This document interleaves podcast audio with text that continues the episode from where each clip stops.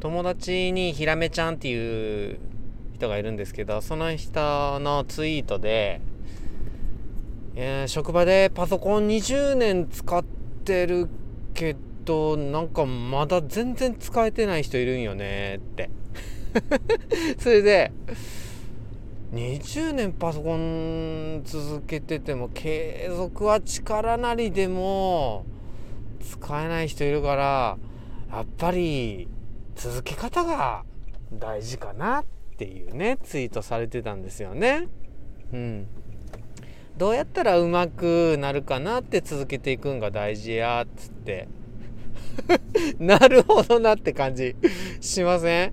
うん。いや本当に。だからなんかねブログを書くって言っても僕もだいぶ続けてるけどなんかどっかマンネリ感じてたとしたら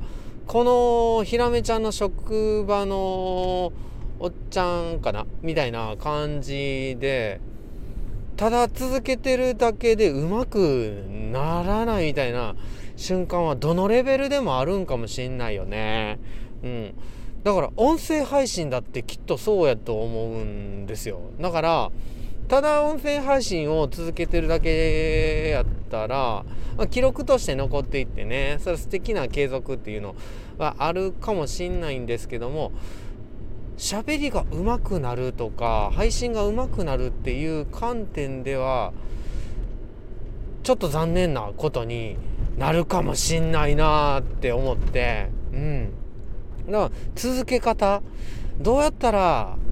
相手に届くかなとかどうやったら幸せに伝えられるかなっていうのを自分なりに考えつつ継続していくっていう 継続の仕方が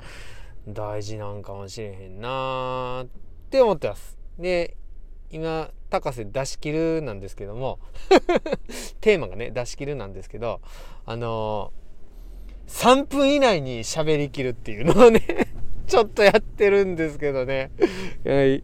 はい今回3分以内はいやらした。知らんけど。